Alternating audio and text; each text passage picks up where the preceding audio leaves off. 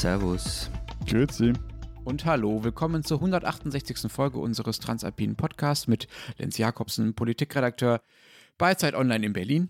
Matthias Daum, Leiter der Schweizer Ausgabe der Zeit in Zürich. Und Florian Gasser, Leiter der Österreichseiten der Zeit in Wien. Wir haben diese Woche nur ein Thema. Es geht um das Unwetter, genauer gesagt um Extremwetterereignisse in unseren Ländern. Anlass ist natürlich das, äh, was hier sich in Deutschland, im Westen Deutschlands vor allem ereignet hat, aber auch in Teilen Österreichs. Wir haben das Thema aufgeteilt in einen ersten Bereich, in dem wir darüber erstmal reden wollen, was eigentlich gerade in unseren Ländern, was gerade mit der Flut tatsächlich los ist, was alles kaputt gegangen ist, wie die Rettungsarbeiten laufen.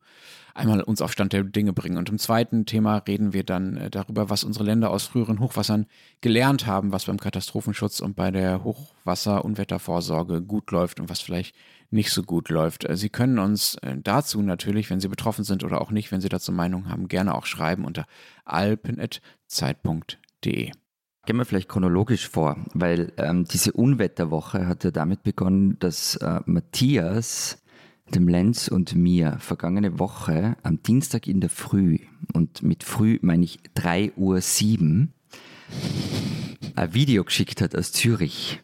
Verdammt, ich, ich wurde von einem äh, Hagelgewitter oder also im Nachhinein äh, sprachen dann die Meteorologen von einer Superzelle geweckt und wie ich es wirklich noch nie, nie, erlebt habe. Also die zog dann auch genau über dieses Quartier hier in Zürich, auch in der Schweiz sind ja die Pegel sehr hoch, also sehr viel geregnet, sehr viel gewittert und ich bin aufgewacht, aber als ich ans Fenster trat, also es war wirklich einfach so eine weiße Wand vor der Wohnung und der Wind peitschte den Hagel, der hat an die Fenster, dass mir wirklich nicht mehr wohl war. So Aber Hauptsache ein Video drehen gleich. Nein, das Video war nachher. Nee, also ah, so war, da kam ich auf ganz andere, nein, da war so die, der, hm. der Reflex mal irgendwie Rollleiten runter, irgendwie etwas vom Fenster weg und schauen, dass irgendwie kein Topf vom Nachbarsbalkon mir irgendwie in die Scheibe knallt.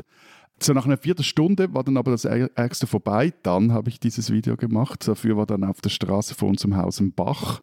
Und tags darauf zeigt sich, dass das Gewitter unzählige Bäume geknickt hat. Also bei uns das äh, so einen kleinen Park nebenan, da, das sieht aus wie ein Schlachtfeld. Aber eben dann, also zwei Tage später, im Vergleich mit dem, was dann in Deutschland passiert ist, äh, ja, ist es dann, sind wir da sehr glimpflich davon gekommen. Aber Lenz, jetzt einmal, ist jetzt das Wasser abgeflossen? Also ich meine, in Berlin hast du davon ja vermutlich nicht sehr viel mitbekommen, aber wie ist da der Stand bei euch? Ja, in Berlin habe ich davon nicht viel mitbekommen. Es gibt ja tatsächlich eine große Gleichzeitigkeit verschiedener Wetterlagen hier in den letzten Tagen. Also äh, Sonne im äh, Nordosten und diese Unwetter und den Starkregen im, äh, im Westen und Südwesten. Also ja, die Pegel sinken in den betroffenen Gebieten in Westdeutschland und ja übrigens auch in Belgien und in den Niederlanden. Die Talsperren, die noch nicht übergeflossen sind in den letzten Tagen, die scheinen jetzt auch zu halten und zumindest äh, da in Westdeutschland soll es jetzt auch erstmal nicht mehr regnen. Dieses Tief Bernd, das ja für das Hochwasser verantwortlich ist, das äh, zieht jetzt endlich weiter. Aber dann fass mal kurz zusammen. Wie, wie schlimm hat Bernd euch getroffen? Na, so schlimm wie kein Hochwasser seit 1962, ja, also seit fast 60 Jahren, seit der Sturmflut. 1962 war dieses, dieses Hamburg-Hochwasser Helmut Schmidt. Ähm, genau, so. Helmut Schmidt als, mhm. äh, als, als Hamburger Innensenator, der sich quasi auf den Deich stellt und darum kommandiert. Ähm, genau, also das war 1962, das war die schlimmste Sturmflut die es nach dem Zweiten Weltkrieg in Deutschland gab. Dabei sind äh, über 300 Menschen gestorben. Jetzt sind es allein in Deutschland, also bei der Flut in den letzten Tagen, über 160 Menschen. Zum Vergleich, dieses Hochwasser 2013, von dem ja auch Österreich betroffen war, da und auch Süddeutschland, dabei sind länderübergreifend nach Schätzungen 25 Menschen gestorben. Und beim großen Oder-Hochwasser 2002, da wo Schröder sich auf die Deiche gestellt hat, falls ihr euch erinnert, da waren es in Deutschland, mhm. Tschechien und Polen zusammen ungefähr maximal 114 Tote. Und es könnten jetzt diesmal, also wo es schon 160 sind, könnten es auch noch mehr werden, denn es werden noch hunderte Menschen vermisst. Und wie ist das Stand bei euch, Florian?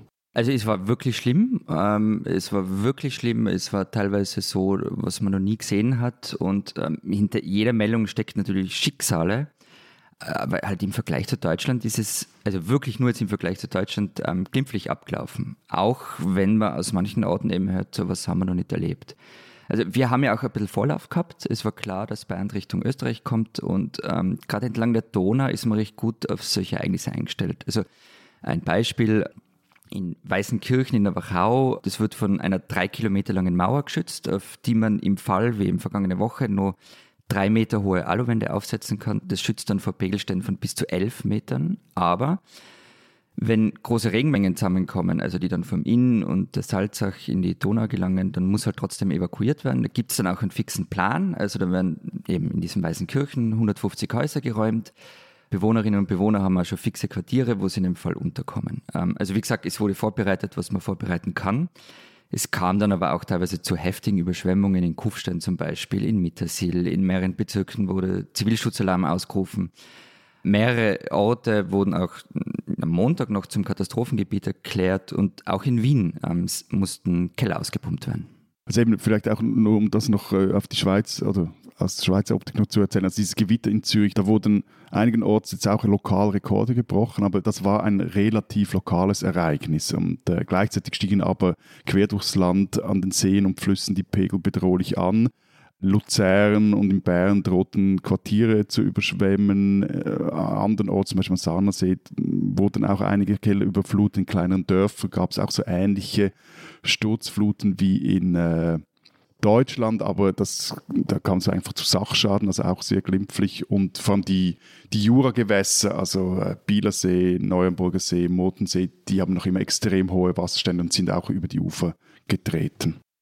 Florian, du hast jetzt gesagt, bei euch lief es relativ glimpflich ab, auch wenn es natürlich auch dort Schicksale gab, klar. Ich habe aber Videos aus Hallein gesehen, wie da das Wasser durch die Altstadt schießt. Das sieht schon ziemlich übel aus. Also das sieht schon ähnlich aus wie, wie Beispiel in Deutschland. Ja, ja, also das, das glimpflich war wirklich im Vergleich zu Deutschland jetzt, jetzt äh, gemeint. Ähm, es war nämlich wirklich schlimm und Hallein, genau, also das, das äh, liegt im Bundesland Salzburg, ähm, wurde mit am ärgsten getroffen. Also eben, ihr habt sicher alle die Videos gesehen.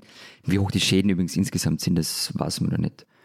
Bei Allein finde ich interessant, dass man da äh, fast wie durch ein Brennglas ähm, das ganze Dilemma rund um Hochwasser und Hochwasserprävention anschauen kann. Also einerseits wie viel Pech beziehungsweise wie viel Glück man auch haben kann und äh, mit wie vielen lokalen Problemen so ein vernünftiger Hochwasserschutz ähm, verbunden ist. Also es geht um diesen Kotbach, der das verursacht hat. Der ist wirklich nicht sonderlich beeindruckend im Normalbetrieb. Und dass eben dieser unscheinbare Bach die Altstadt so massiv getroffen hat, hängt ähm, wohl mit einer Verklausung zusammen. Also da geht um also was ist eine, Entschuldigung, Entschuldigung, was ist eine Verklausung? Also mitgespülte Autos haben einfach das Wasser aufgestaut. Also der, der Bach hat Autos mitgespült, vermutlich so um die drei. Das ist eine Verstopfung. Genau. Und, ähm, und das hat dann nur ein paar Minuten gedauert, ähm, bis das Wasser durch die Altstadt geschossen ist und bis diese Bilder entstanden sind, die ihr kennt. Und dann gibt es noch eine andere Frage, warum gab es keine größere Hochwasserverbauung? Und ähm, den Plan gibt es. Ähm, es geht um einen Stollen, der Wasser ableiten und um die Altstadt herumführen soll. Aber eine NGO, der Naturschutzbund, hat das Projekt beeinsprucht, ähm, weil die Schutzmauern das Landschaftsbild verändern würden. Aber diese NGO hat auch einen Gegenvorschlag gemacht. Der ist allerdings an einem einzigen Grundeigentümer gescheitert. Long story short, Baubeginn hat sich verzögert und die Altstadt war überflutet. Ähm, laut der ÖVP-Landwirtschaftsministerin Elisabeth Köstinger ist jetzt der Naturschutzbund irgendwie schuld an den ganzen Schäden. Der wiederum sagt, man hätte auch mit etwas mehr Nachdruck versuchen können, Grund von dem Grundeigentümer für die Alternativvariante zu bekommen. Hm, da kommen wir sicherlich später noch drauf. Ne? Das ist, glaube ich, auch ein, hm. eine Schwierigkeit beim Hochwasserschutz, dass äh, wenn das Hochwasser nicht da ist, diese Schutzmauern halt auch immer hässlich aussehen und den Leuten das äh, ist das dann vielleicht doch nicht so, so viel Wert vorkommt, wenn sie nicht gerade ein Hochwasser erlebt haben. Für mich, ehrlich gesagt, ist dieses Hochwasser auch anders als andere Katastrophen, die es ja durchaus auch in Deutschland mal gab. Ähm, ich kenne das erste Mal wirklich viele Leute, die davon betroffen sind. Ein guter Freund von mir, der in einem Dorf in der Eifel wohnt, ist in der Nacht auf Donnerstag, dem ist in Nacht, auf Donnerstag das Auto quasi davon geschwommen, so die Straße runter und ist dann zum Glück gegen ein anderes Auto geknallt und deswegen ist es noch da quasi, ja. Und das Dorf war abgeschnitten von der Außenwelt und die Familie eines anderen Freundes wartete fast den ganzen Donnerstag darauf, aus Erfstadt Blessem gerettet zu werden. Das kennt ihr vielleicht. Es ist dieses, äh, dieser Stadtteil, dieses Dorf, wo diese Kiesgrube äh, vollläuft und quasi das Dorf gefressen hat äh, Ende letzter Woche. Und eine ehemalige Hospitantin von uns, die auch aus der Region stammt, die vermisst äh, bis heute noch ihre Großmutter. Also das ist, hat für mich schon eine, ehrlich gesagt, schon eine andere Qualität als andere Ereignisse bisher. Was ich halt so unglaublich finde, ist, wie viele Menschen bei euch gestorben sind und wie viele vermisst werden. Ja, das finde ich auch ziemlich unglaublich. Wobei man zum Glück sagen kann, dass viele von diesen hunderten Vermissten es waren so Donnerstag, Freitag letzter Woche waren es auch noch Tausende, die vermisst wurden, dann meist recht schnell aufgetaucht sind oder vielleicht auch noch auftauchen, wenn nämlich die Mobilfunknetze wieder funktionieren, der Strom wieder funktioniert. Das kommt ja hinzu. Wenn man keinen Strom hat, um sein Handy aufzuladen und wenn es kein Netz gibt, dann kann man sich einfach nicht melden, auch wenn es einem top geht und man einfach nur in seinem Haus sitzt. Ja, das ist Äh, das macht so ein bisschen Hoffnung. Und warum genauso viele Menschen gestorben sind und was davon verhinderbar gewesen wäre, dafür ist es ehrlich gesagt noch ein bisschen früh, das zu sagen, aber das wird ja eines der großen Themen des Sommers natürlich, ja. Wie laufen denn jetzt die Rettungsarbeiten? Na, mittlerweile besser. In den ersten Stunden und Tagen hat es an ziemlich vielen gefehlt. An Hubschraubern beispielsweise, an Einsatzkräften, an Strom. Auch da wird es darum gehen, was hätte besser laufen können, wie man zum Beispiel Hubschrauber aus anderen Ländern hätte schneller herbeikriegen können und Einsatzkräften. Jetzt hilft auch die Bundeswehr mittlerweile und vor allem helfen sich die Leute gegenseitig. Ne? Es gibt hier jeden Tag, jeden Abend in den Brennpunkten des Fernsehens Dutzende Berichte aus irgendwelchen Dörfern, wo einfach alle gemeinsam jetzt die Straße leer räumen, wo Hotelgäste den Schlamm aus dem Hotel schieben, wo Leute einfach ein Stromaggregat kaufen auf eigene Rechnung und losfahren ins nächste überschwemmte Dorf, um da zu helfen. Äh, Bonn hat eine Hotline geschaltet, bei der man sich melden konnte, wenn man eine Unterkunft anbieten wollte für diejenigen, die obdachlos waren. Da haben sich dann so viele Leute gemeldet, dass man nach ein paar Stunden die Leitung wieder dicht machen musste, weil man das einfach gar nicht bearbeiten konnte. Es gibt mehrere Turnhallen, die komplett gefüllt sind mit Spenden, was auch schon locker reicht. Also viele sind ganz ergriffen davon, was es da an Solidarität gibt. So war das auch bei vergangenen Hochwassern. Gerade, und ich erkläre mir das so, gerade weil man da so konkret anpacken kann, ne, kann jeder eine Schaufel nehmen und einfach was machen, ähm, ergibt sich bei dieser Bewältigung ähm, so ein Solidaritätsgefühl, äh, das äh, wirklich auch was Positives hat und was auch eine, eine Ressource ist und etwas, was einem, glaube ich, auch Hoffnung gibt, dass es irgendwie weitergehen kann danach. Diesen Schweizer sollten Sie kennen. Völlig anderes Thema, Olympia, aber von dem her eigentlich das ideale Eskapismus-Thema. Alex Wilson ist Schweizer und seit dem vergangenen Sonntag der schnellste Mann Europas. Oder vermutlich müsste man eher sagen, der vermeintlich schnellste Mann Europa. Sein Rekord nämlich, mit dem er seine eigenen bisherigen Bestleistungen pulverisiert hat, der sorgt nämlich für recht viel Stirnrunzeln in der internationalen Leichtathletik-Community. Unmöglich sei so eine Zeit, äh, man sei zu 100% sicher, dass das nicht stimme, irgendwas sei da faul und zwar nicht jetzt, wie ihr vielleicht denkt, unbedingt mit dem Athleten, denn, äh, also ich denke natürlich jetzt gleich an Doping etc., aber so eine Wunderpille, die einen Läufer über Nacht so viel schneller machen lässt, die wurde bisher noch nicht erfunden, weil die Zeiten, die er sonst jetzt in dieser Saison gerannt ist, die waren bedeutend langsamer. Im Verdacht steht da eher die Zeitmessanlage. Und tatsächlich ist der Event, an dem Wilson seinen Rekord lief, eher ein sportliches Grümpelturnier als ein professionelles Leichtathletik-Meeting. Das heißt Georgia Games in der Nähe von Atlanta. Und nur wenn man schon auf diese Website geht, fragt man sich, hier soll ein Europarekord gerannt sein. Aufnahmen des Rekordrennens zeigen dann, sind dann auch noch schlecht und meist recht verwackelt. Und jetzt kommen wir trotzdem noch zum Thema Doping, das hat ausgerechnet am Montag ein vor drei Monaten aufgenommenes Video aufgetaucht ist, das Wilson in Las Vegas, wo er trainiert hat, mit einem lebenslänglich gesperrten Ex-Sprinter und Trainer beim Trainieren zeigt, das ließ jetzt die Zweifler an diesem Rekord auch nicht eben ruhiger werden. Matthias, Bitte? Ähm, kannst du uns noch verraten, auf welcher Distanz er diesen Rekord gelaufen ist, worum es da geht? 100 Meter Sprint. Okay. Entschuldigung, ich, ich bin so, so also das, das, weiß man einfach, das weiß man.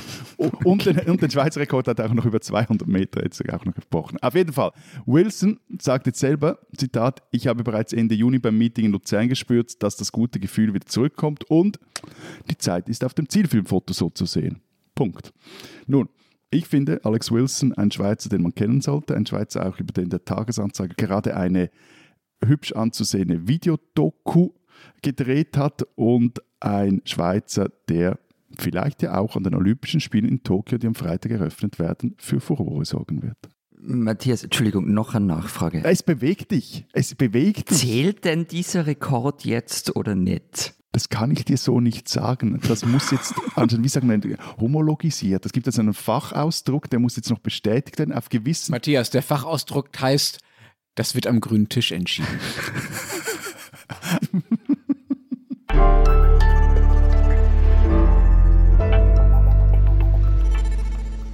Matthias, du hast uns äh, während der vergangenen äh, Tage in der Sendungsvorbereitung ein paar entrüstete Nachrichten äh, dazu geschickt, äh, wie äh, schlecht Deutschland aus deiner Sicht auf das Hochwasser offenbar vorbereitet war. Ist das in der Schweiz wirklich so viel besser? Wir haben ja hier äh, mit vielen Experten geredet mittlerweile und selbst der Hochwasserforscher Jürgen Jensen sagt, das hätte überall in Europa passieren können, das, was jetzt in Westdeutschland passiert ist. Und die Katastrophe, Zitat, sei bestimmt nicht das Ergebnis eines schlechten Hochwassermanagements. Also nur damit da keine Missverständnisse passieren, weil auch in der Diskussion vor dem Podcast, äh, vor allem auch mit Florian, es vielleicht so geklungen hat, dass ich da finde, die, die tollen Schweizer und die depperten Deutschen. Ehrlich gesagt, ich könnte dir gar nicht sagen, ob jetzt die Schweiz auf ein derartiges Starkregenereignis viel besser vorbereitet wäre. Im aktuellen Fall haben wir, glaube ich, auch vor allem auch Glück gehabt. Also, dass uns Bernd nicht mit voller Wucht heimgesucht hat, weil es hier vor allem die die Pegel der, der, der größeren Flüsse und der, der Seen betroffen sind und da geht halt alles langsamer. Da, da hast du halt ein paar Tage Vorlaufzeit. Und wenn ich mir die Unwetter von 87, 99 oder dann 205 anschaue, da war die Schweiz jeweils auch nicht wirklich vor, gut vorbereitet, vor allem bei jenen Unwettern in den 80er Jahren. Das hat auch damit zu tun, haben vorhin angetönt, dass man halt Katastrophen sehr schnell vergisst, auch in der Schweiz. Der Schweizer Klimahistoriker Christian Pfister, der spricht dabei von einer, Zitat, Katastrophenlücke. Und zwar ich finde es wirklich noch interessant, dass zwischen 1882 bis 1876, da war die Schweiz von Naturkatastrophen weitgehend verschont geblieben, vor allem auch von Hochwassern. Und in den 1980er Jahren hat sich dann eigentlich so eine, eine, ein Hochwasser-Normalzustand wieder eingestellt, mit teils gewaltigen Überschwemmungen. Und da wurden aber die, die Fluten als neues Phänomen empfunden.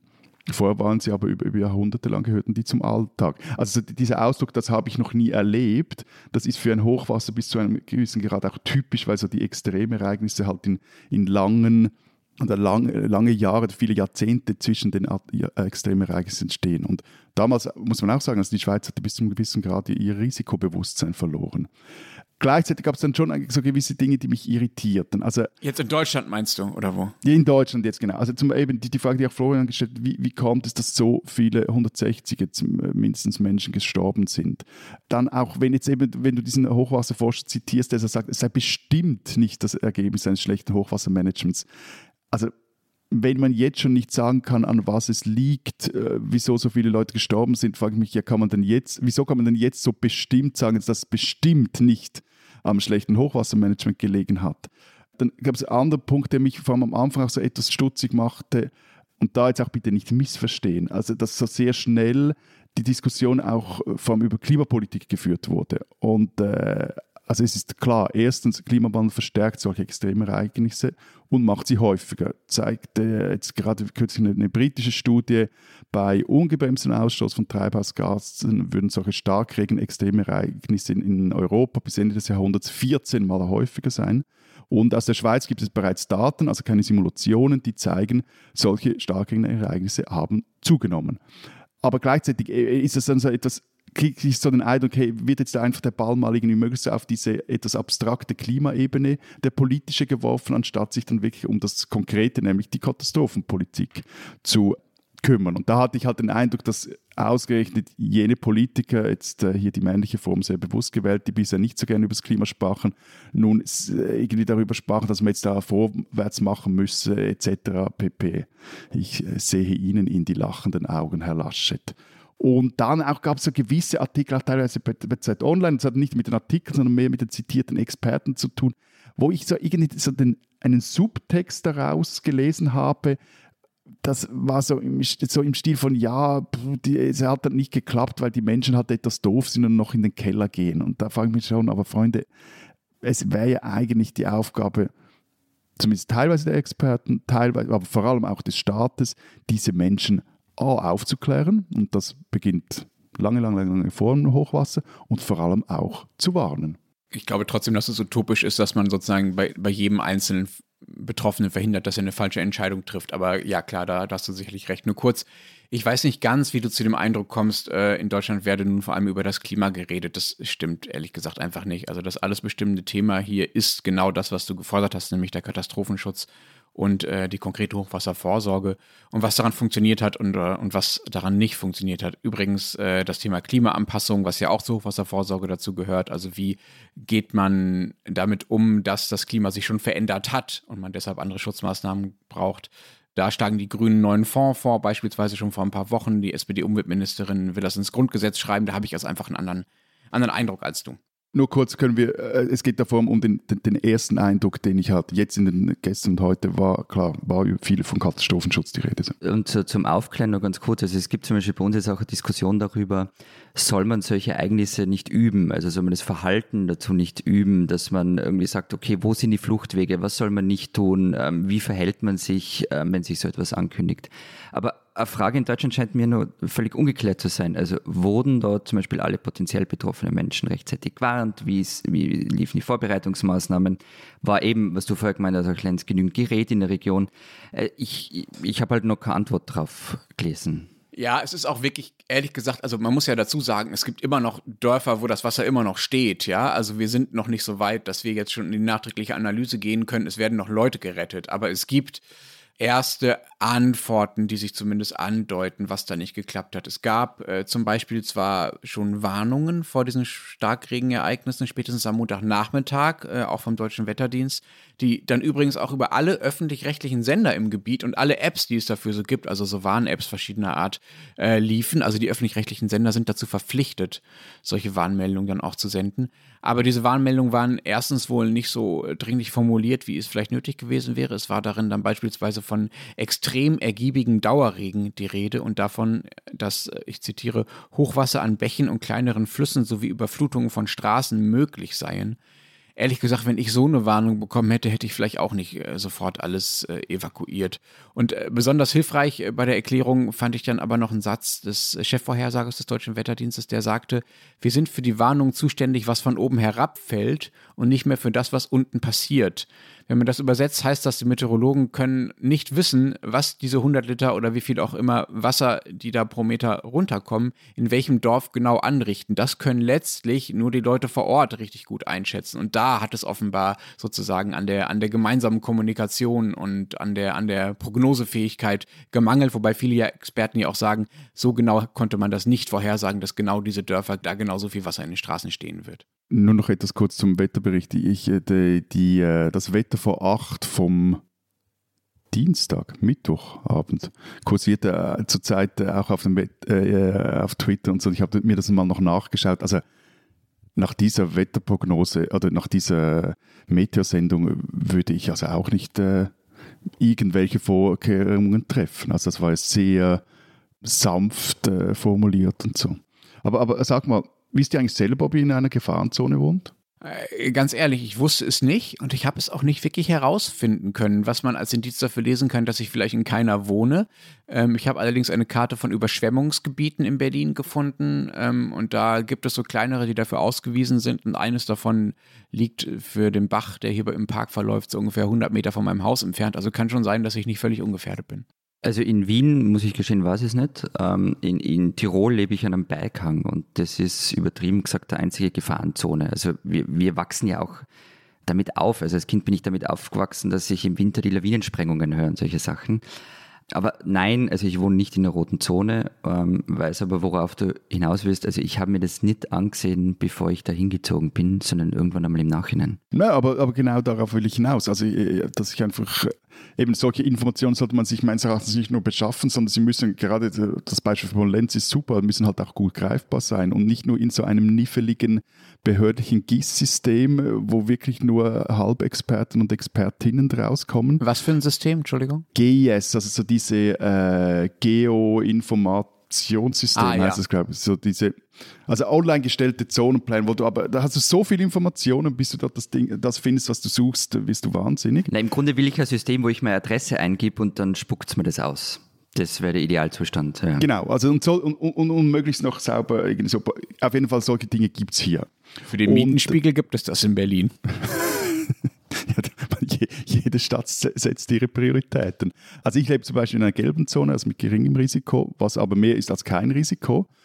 Eben, also solche Dinge, ich, ich merke einfach, dass das macht einem dann gerade so in einer Nacht, wenn es irgendwie draußen tobt und tut, wie man es noch nie erlebt hat, das, das kommt einem dann schon auch in den Sinn, um man äh, ist vielleicht etwas alerter, wenn man dann das nächste Mal in den Keller geht, mal, um nachzuschauen, ob äh, dort alles noch trocken ist. Lass uns mal konkret werden. Was habt ihr denn, also Österreicher und Schweizer äh, und Schweizerinnen und Österreicherinnen natürlich äh, aus den jüngsten Hochwassern gelernt? Was läuft bei euch jetzt vielleicht besser? Äh, ähm, danke für diese Frage. Ich werde sie später beantworten. Vorweg noch ganz was anderes. nein, nein, und zwar, also weil, weil jetzt oft so getan wird, weil wir jetzt über rote Zonen und so gesprochen haben. Es gibt ja einen Grund, warum viele Orte und Städte in Gebieten stehen, die von Hochwasser betroffen sind. Weil es schön ist am Wasser. Weil es schön ist ähm, und weil, weil es Verkehrswege sind. Genau, also es hat einfach viele Vorteile gebracht. Es war wegen der Wasserkraft, wegen Verkehrswegen. Ähm, es war auch die Müllabfuhr ähm, und, und Hochwasser war sogar Teil vom Alltag, also sogar Wirtschaftsfaktor. Also nicht mehr Stadt wie Wels her, große Holzbrücken, die die Ufer verbunden haben historisch. Das hat ziemlich viel Zimmerleute gebraucht für die Reparaturarbeiten. Also weil die immer weggeschwemmt wurden oder was? Genau, weil die ganz oft einfach kaputt waren, dann mussten die repariert werden und deshalb hat es da viel Arbeit für Zimmerleute gegeben. Hochwasserschutz hat ja jahrzehntelang geheißen, den Fluss möglichst verbauen. Also es, und das Problem dabei war, man verschiebt das Problem, nämlich in den nächsten Bezirk, ins nächste Bundesland, in den Nachbarstaat. Die Flüsse werden dadurch schneller. Und mittlerweile gilt aber die Vorgabe, dass niemand flussabwärts durch Baumaßnahmen schlechter gestellt werden darf. Und die Erkenntnis, dass eine Mauer zwar ganz gut ist, um eine Stadt zu schützen, aber nicht um einen ganzen Fluss abzusichern, hat sich auch durchgesetzt. Also bleiben wir bei der Donau. Da gibt es mittlerweile einige Projekte zur Renaturierung. Also da geht es dann zum Beispiel darum, dass Nebenarme wieder an den Hauptstrom angebunden werden. Aber auch darum, dass ähm, der Fluss Flächen bekommt, wo er sich bei Hochwasser ausbreiten kann. Also diese sogenannten Retentionsflächen. Tullnerfeld in der Nähe von Wien zum Beispiel. Da wurde in den vergangenen Jahren, Jahrzehnten ähm, die Regulierung aus dem 19. Jahrhundert aufgehoben. Es entstand eine Auenlandschaft, die immer Hochwasser verlangsamt. Ähm, was aber dazu kommt, Hochwasserschutz ist immer, nicht, also nicht immer, aber doch sehr oft richtig aufwendig. Das beste Beispiel aus Österreich, ähm, kennt Sie die Donauinsel? Sagt ja, was? klar. klar. Gut. Also 21 Kilometer lang, 250 Meter breit, ähm, wunderschönes Naherholungsgebiet. Und ähm, wenn, wenn ihr mal dort seid, dann würdet ihr nie auf die Idee kommen, dass es eigentlich ein Hochwasserschutz ist. Ähm, die Insel wurde zwischen 1972 und 1986 gebaut, um Wien das immer wiederkehrende Hochwasser zu ersparen. Ähm, in den 70ern ging das noch, äh, übrigens gegen den massiven Widerstand der ÖVP. Ich bin mir nicht sicher, ob man so ein gigantisches Projekt heute noch durchbringen wird. Ich habe mal nachgeschaut, was nach den Hochwassern von 2005 eigentlich hier passiert ist und da veröffentlichte der Bund einen recht umfassenden Bericht. Damals starben sechs Menschen und das Wasser verursachte Schäden in der Schweiz von, in der Höhe von etwa drei Milliarden Franken. Und es zeigte sich damals, dass zahlreiche Schutzbauten, auch solche, die erst in der Mitte des 20. Jahrhunderts errichtet worden sind, nicht mehr den äh, aktuellen Anforderungen genügen und, und, angepasst werden mussten, weil die Dimensionierung genau auf den Erfahrungen aus der Zeit zwischen 27 und 77 basieren und eben wie ich vorher gesagt habe, das war so eine Zeit, die auch vergleichsweise arm an außergewöhnlichen Hochwassern war. Also da zeigt sich auch so dieses Vergessen, das ist jetzt nicht nur der Einzelne, der vergisst, sondern das sind am Schluss ist der ganze Staat und am Schluss auch äh, hat das Auswirkungen auf den Hochwasserschutz. Vielleicht noch, nochmals ein lokales Beispiel. Also die Stadt Zürich hatte 2005 einfach saumäßig Glück. Also wer damals das, das Niederschlagszentrum hat man dann herausgefunden, statt im Berner Oberland über dem Einzugsgebiet der Siel gelegen. Die Siel ist der zweite Fluss neben der Limmat hier in Zürich und eigentlich so der Problemfluss dann hätte die Siel die Stadt Zürich zu großen Teilen überschwemmt, also in der Fläche. Innenstadt, Hauptbahnhof waren auch unter Wasser gestanden und das Schadenpotenzial bei so einem extrem Hochwasser der Siel, das wird auf 6,7 Milliarden alleine der Stadt Zürich geschätzt. Und deshalb hat man dann unter anderem die Siel unter dem Hauptbahnhof, die, die, fließt unter dem Bahnhof durch, ausgebackert, hat einen großen Schwemmholzrechen gebaut und äh, will nun auch einen... Ein was? Entschuldigung, ein Schwemmholzrechen? Das klingt für meine deutschen Ohren wie ein Besen. Ja, das kannst du dir auch so vorstellen. Das ist eine, eine Kurve des Flusses. Da hat es so riesige Metall, eine Art von überdimensionierte Metallpoller, die man dort reingestellt hat und das Schwemmholz macht dann so die Kurve und bleibt dann im bzw. hinter diesem Rechen hängen und fließt dann nicht weiter in die Stadt und verstopft dort. Oder wie, wie heißt das? Um Verklausungen zu verhindern. Nicht? Um Verklausungen ja. zu verhindern, genau. Hm. Ich sehe schon, ihr seid im Thema. Okay. Ja, wir sind im Thema. Und auf jeden Fall nur noch kurz, man baut noch einen, einen Entlastungsstollen jetzt vom Sieltal durch den Berg durch nach Talwil am Zürichsee, damit das Wasser bei extremen Bedingungen quasi die, die Abkürzung nimmt in den See. Und weil dann der See noch etwas steigen kann, muss man gewisse Brücken in Zürich jetzt äh, sanieren oder die eine baut man jetzt auch neu. Es ist halt, was du angesprochen hast und was wir davor schon mal gesagt haben, das ist halt eines der ganz großen Probleme, ähm, nämlich die Vergesslichkeit der Menschen. Also nicht des einzelnen Menschen, sondern der Menschen an sich. Und das meine ich gar nicht vorwurfsvoll. Also man verdrängt einfach Naturkatastrophen und Naturgefahren recht schnell ähm, wenn sie mal eine Zeit nicht auftreten und man vergisst, welche Gefahr sie darstellen. Nur etwas noch, also da, da gibt es, wie ich finde, wirklich tolles Projekt an der Uni Bern, weil es gibt nicht nur tolle muss man jetzt trotzdem sagen, da würde ich jetzt die Schweiz mal loben. Es gibt wirklich gute Karten und das war auch etwas nach dem Hochwasser 05, dass man diese Gefahrenkarten endlich mal up to date gebracht hat und da wurde auch recht viel politischer und verwaltungstechnischer Druck aufgebaut. Es gibt aber noch ein anderes Projekt an der Uni Bern, nämlich ein sogenanntes Überschwemmungsgedächtnis. Also da können Leute wie du und ich Fotos von Überschwemmungen hochladen oder anschauen und da kann, dann sieht man wirklich auch Bilder recht, recht weit auch zurück, wie es halt wo auch aufseh, aussehen kann, wenn mal dieser kleine Bach kommt oder dieser Fluss oder See über die Ufer tritt. Ja, wobei eben also so Orte, die einfach regelmäßig davon betroffen sind, die haben das ja sowieso. Also da sieht man ja oft bei den Häusern dann die Markierungen, wie hoch das Wasser gestanden ist. Aber weil man es eben oft vergisst, ähm, also in Österreich stehen hunderttausende Häuser in der roten Zone und ähm, meist kommen dann so Argumente, ja, ja, da ist schon jahrzehntelang keine Lawine mehr aber kämen oder der Bach ist schon ewig nicht mehr übergangen. Und wenn Grund und Boden halt knapp werden, dann können Gemeinden schon unter Druck geraten. Vor allem. Also, darf, ich, darf ich nur, sorry schnell, wenn ich dich unter. Mm. Also, also hunderttausende Gebäude. Ja. Also wenn in, in der Schweiz sind es 60.000 Menschen und etwa 19.000 Gebäude und 8.500 bewohnte Häuser. Ja, wobei, also rote Zone hast du nicht nur Hochwasser, also da geht es äh, auch um Lawinenstriche und solche Sachen. Aber ja, also es sind Hunderttausende. Aber das ist ja krass. Und die letzte Entscheidung liegt halt bei den Bürgermeistern. Also vieles ist historisch gewachsen. Es gibt auch Altstädte, die in der roten Zone liegen, aber viele sind auch Neubauten. Und ein Beispiel zu dieser Vergesslichkeit, weil das muss man immer in, in den wirklich großen Zeiträumen denken. Ähm, Oberndorf bei Salzburg 1899 komplett in der Salzach versunken. Regierung hat die Katastrophenhilfe davon abhängig gemacht, dass der Ort 600 Meter weiter aufgebaut wird.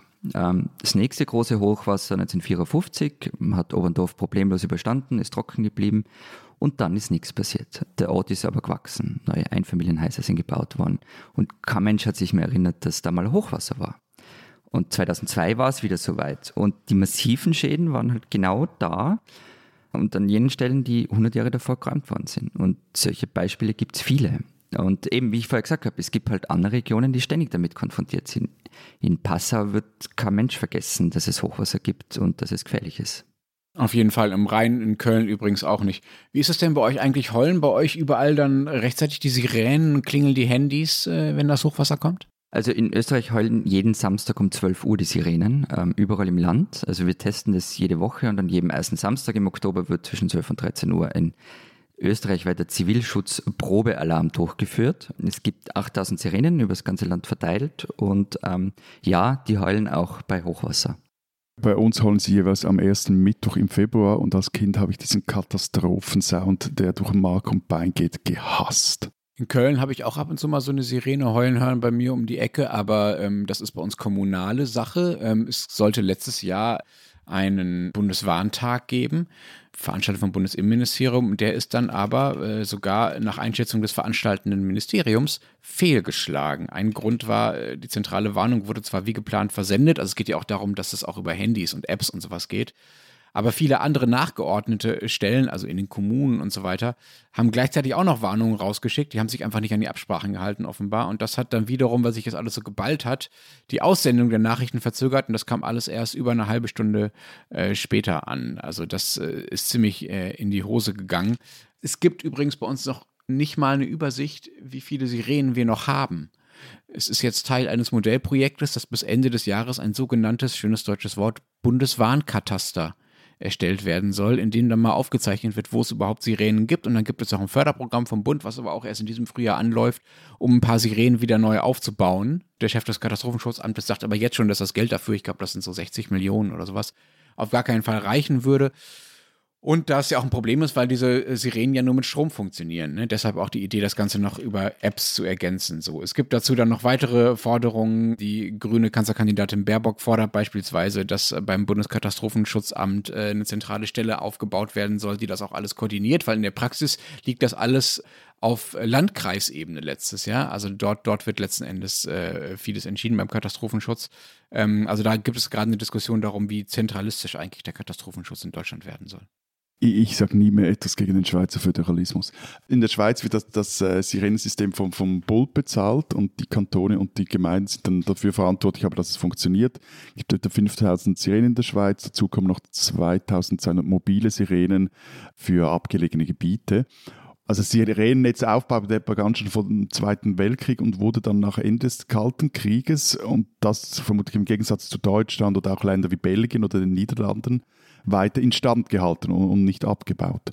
Dazu kommt auch noch äh, eben alarmieren, was du gesagt hast über Apps. Und hier hat die Schweiz wirklich etwas, finde ich, Gescheites gemacht. Die haben nämlich erst jetzt in diesem Frühjahr die offizielle Alarm-App äh, mit der staatlichen Wetter-App von Meteo Schweiz nicht gemerged, sondern sie haben quasi in diese staatliche Wetter-App die Alarmfunktionen eingebaut. Äh, Grund ist dafür, weil eine Alarm-App halt sich äh, die Leute nicht runterladen weil eben kommt, passiert ja eh nichts. Aber eine Wetter-App, die leitest du dir runter, ist sehr populär, weil du willst ja auch wissen, ob es schön ist und wenn mal kein Bernd in Sicht ist.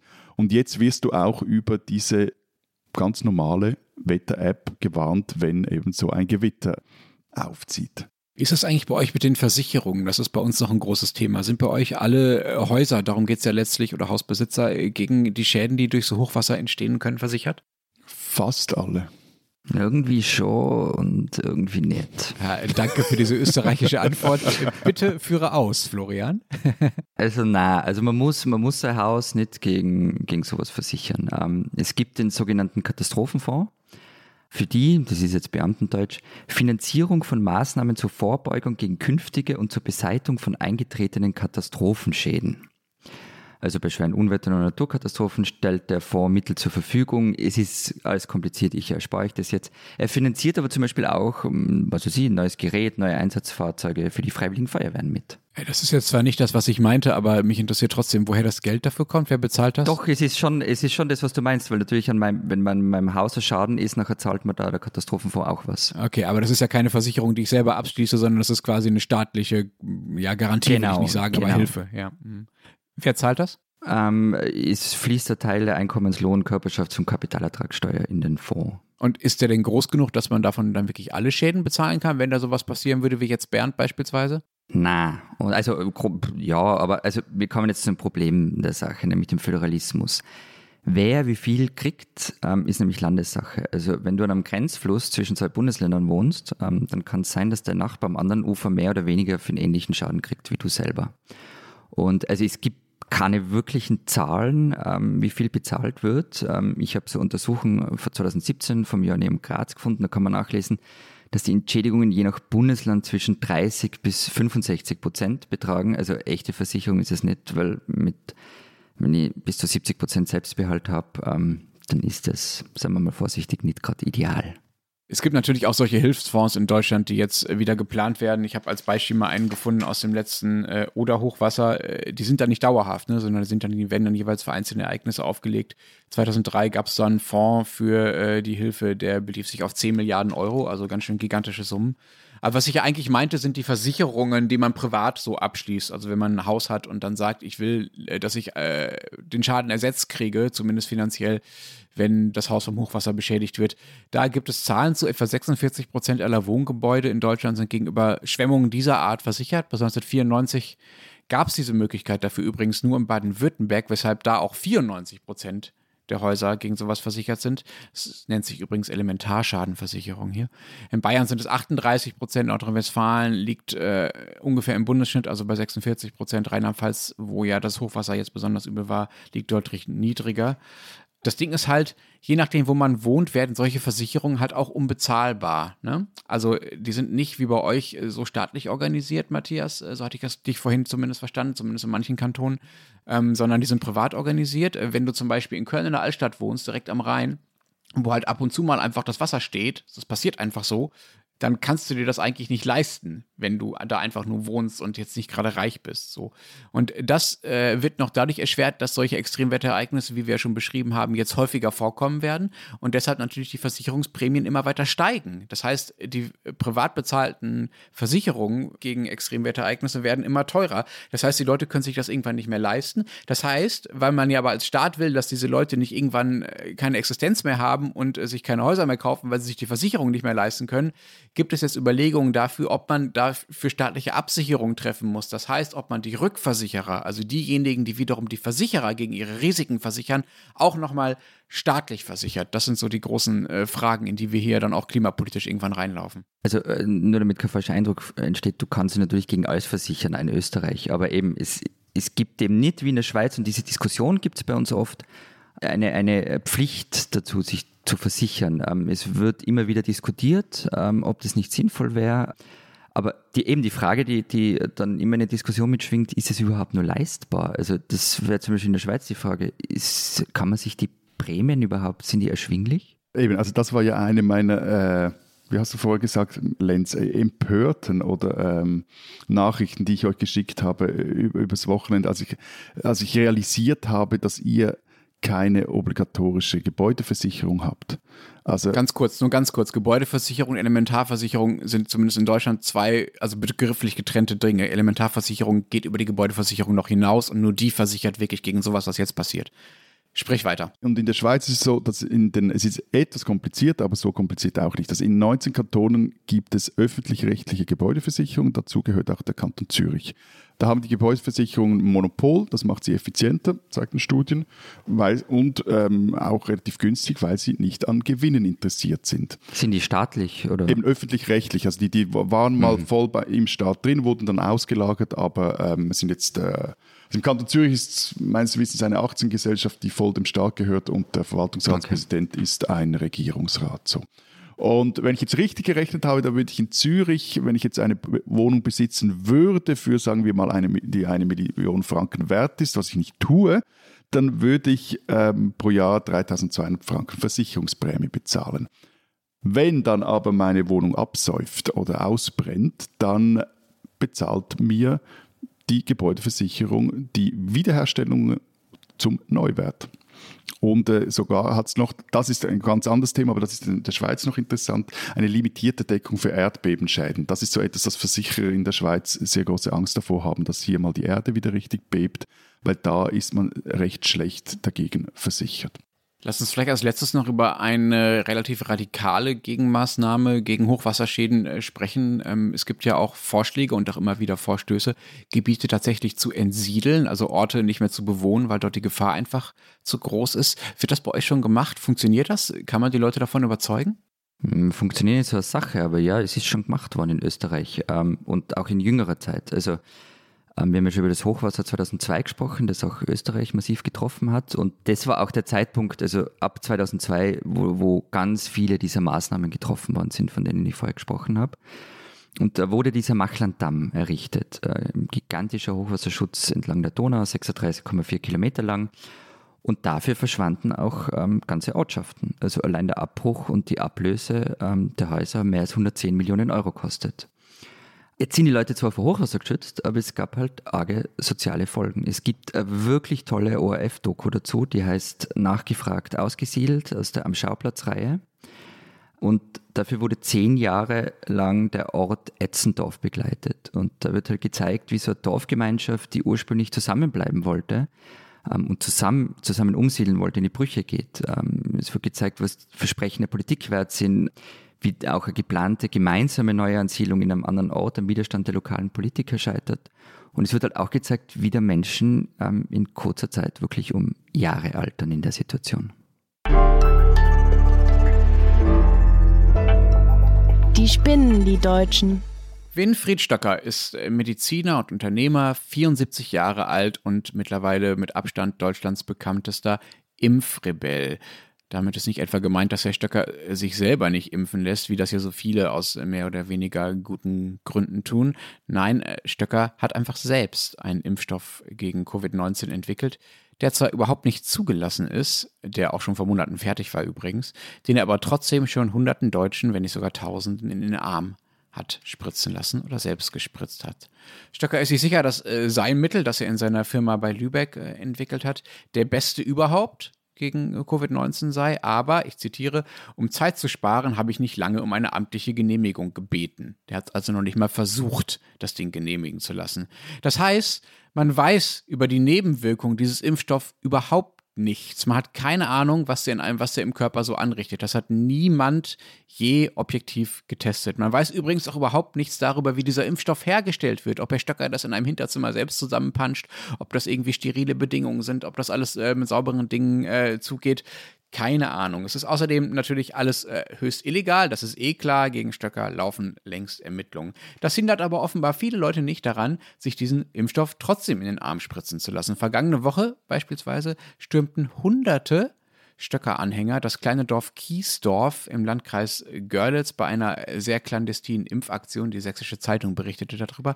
Schulkinder waren dabei, Rentner waren darunter, viele kannten sich. Die Stimmung war, berichtet die Sächsische Zeitung, offenbar ausgelassen. Sie alle vertrauen dem Stoff von Stöcker offenbar mehr als dem staatlich geprüften.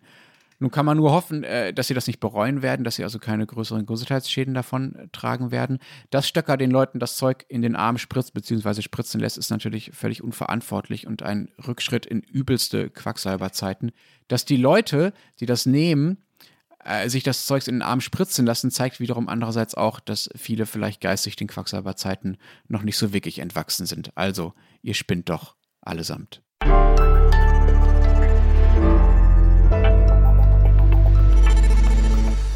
Das war's diese Woche bei diesem Transalpinen Podcast. Wenn Sie wissen wollen, was in der Schweiz und in Österreich sonst noch los ist, lesen Sie die Zeit Alpen, gedruckt, digital. Was steht drin? Darauf ein Globuli, sage ich nach dem äh, Impf Impfrebellen. Wir haben ein großes Gespräch in unserer Sommerserie über den Stadt-Land-Graben. Und zwar streiten sich dieses Mal eine Naturgärtnerin aus der Stadt, ein Rasenfan aus der Agglomeration und ein Gartenbauprofi vom Land, die streiten sich darüber, was ist eigentlich der richtige Garten. Bei uns gibt es eine große Tourismusgeschichte. Anlass ist ein Baustopp, der in Lech am Arlberg verhängt wurde. Zwei Jahre lang dürfen dort keine Investorenmodelle mehr entstehen.